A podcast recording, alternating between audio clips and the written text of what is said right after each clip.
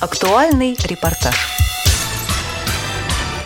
В Центральном музее имени Бориса Владимировича Зимина Всероссийского общества слепых открылась выставка работ мастеров декоративно-прикладного искусства «Творческий остров». Среди ее участников – жители разных регионов России. О том, как их нашли, рассказывает директор музея Алла Агаркова.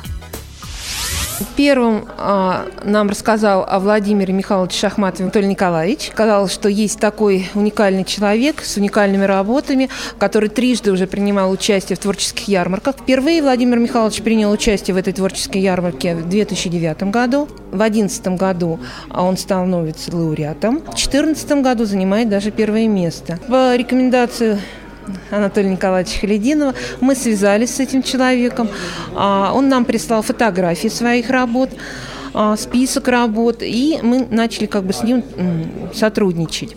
А в дальнейшем, э, когда у нас проходил осенью, в сентябре в Крыму культурно-спортивный образовательный фестиваль «Крымская осень-2015», мы познакомились, э, в рамках этого фестиваля проходила выставка, посвященная 90-летию ВОЗ. И мы там познакомились э, от крымской стороны Татьяна Жиюк, э, выставляла свои творческие работы. Работы нам очень понравились, заинтересовали нас, и после переговоров с Татьяной а, было принято решение, она как бы согласилась передать эти работы также к нам на выставку. И мы решили уже объединить да, двух а, участников. Один у нас город Бузулук получился, Оренбургская область, вторая Крым, город Симферополь.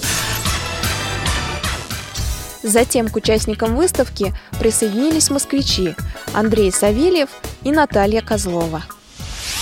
А лепкой я занимаюсь с детства. Я потеряла зрение в три года, поэтому а, лепить я начала уже будучи незрячей.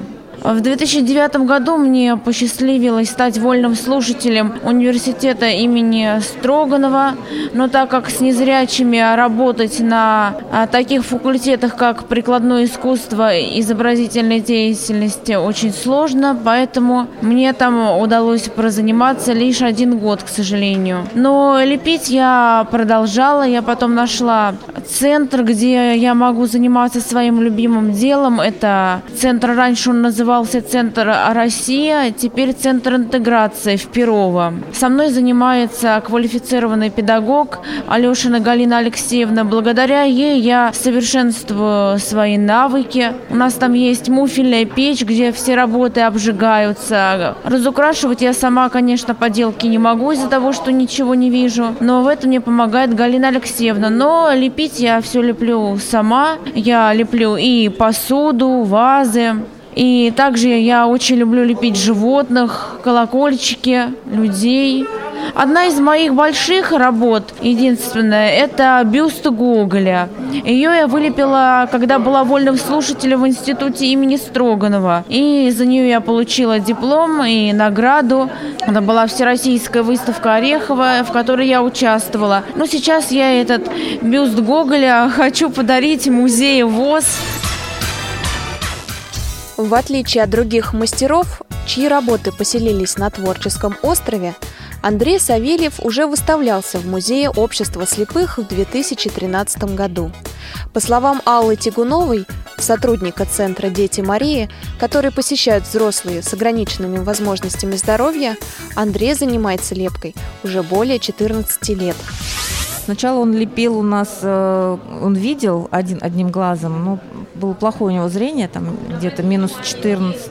Вот, но он все работы научился тут делать, вот, владеть глиной. А потом, к сожалению, после неудачной операции уже в интернате для взрослых он ослеп полностью. Вот, и даже после инсульта перестал правой рукой владеть хорошо. То есть он в основном лепит теперь левой, правой только чуть-чуть помогает. Но он продолжает лепить, и все работы, вот, которые здесь на выставке, они вот уже выполнены вслепую.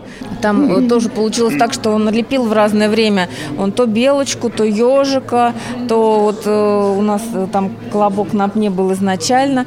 И, хотя это больше сказочная тема, которой у нас нет. Вот, и потом получилось так, что мы так посмотрели, посмотрели, что это можно все тоже объединить, и получается, что вот э, э, такая как бы утро в лесу, потому что у нас солнышко, там встает солнышко, и все вот собрались вокруг э, звери там на полянке, и там улитки у нас есть, гусеницы всевозможные. Вот еще у нас э, здесь нет, не все работы, вот, там только вот бабочка на камне, он еще очень любит, любит лепить камни.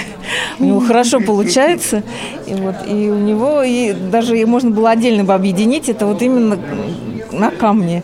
Э, у него были мышки, к сожалению, сейчас уже этой вот работы нет. Мышки на камне, вот бабочка на камне, улитки на камне. То есть мы еще придумали, Андрей, давай, говорю, еще кого-то на камне слепим. Ну, то есть вот, э, ну, сами придумываем так, что было бы интересно для него вот э, слепить последнее время мы как-то стали, уже количество увеличилось, и мы их стали систематизировать. то есть у нас появились композиции. Вот у нас работа есть Африка, то есть где африканские животные. И мы, вот я ему говорю, Андрей, кого мы еще не лепили? То есть если вот он не хочет лепить, его не заставишь. И если он уже лепил, то он тоже уже второй раз вот не хочет лепить. Я, говорит, уже лепил слона. И вот с трудом я уговорила его слепить слона. Это как подарок мне на день рождения второй раз. То есть он такие вот индивидуальные у него работы. И он э, лепит просто вот новые как, какие-то животные, и вот он любит животных. И, или вот, э, не знаю, растения тоже любит, цветы, э, которые он еще не делал. То есть ему интересно каждый раз лепить что-то новое. Не то, что он уже вот лепил то есть по несколько раз одно и то же, а именно вот находить. То есть я ему предлагаю, что вот слеп, давай слепить. Ну или сам он тоже хочет. И он соглашается. Если вот он не хочет, его уже не заставишь. То есть надо, чтобы он сначала захотел, заинтересовался, что вот этот образ действительно ему интересен, и он его слепит. Вот мы еще льва у нас нету в Африке. Надеюсь, что мы еще льва осилим.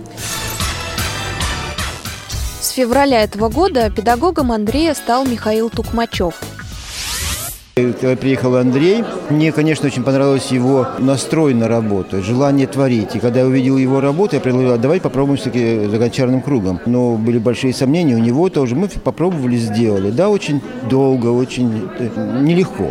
Но, тем не менее, мы сделали две кривых чашки. Ну, было непонятно, чашки кривые сохранять было не очень понятно что.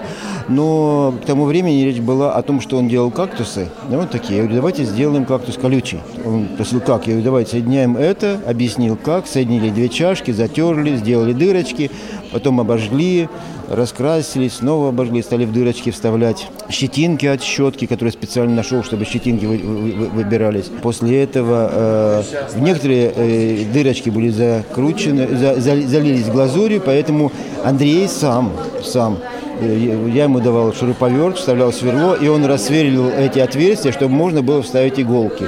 Вот своей немного поврежденной правой рукой, вот там есть фотографии, как он все это делает, делает самостоятельно. А после этого специально привез песка, собрал, посадил этот кактус в песок, все заклеили, сделали. И вот эта работа есть. Поэтому сейчас еще, еще у нас там есть э, песок сделанный, и кактусы сделанные. Есть еще другие работы, киты у него очень интересная, морская тематика интересная. Так что я думаю, что с ним можно много что сделать. Выставка «Творческий остров» будет открыта для посещения в Центральном музее Всероссийского общества слепых до 15 января. Адрес – Москва, улица Куусинина, 19А. Вход свободный с понедельника по пятницу с 10 до 18 часов.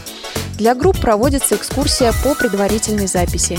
Телефон 8 495 782 01 66 8 495 782 01 66. Программу подготовила Елена Колосенцева. До встречи в эфире «Радио ВОЗ».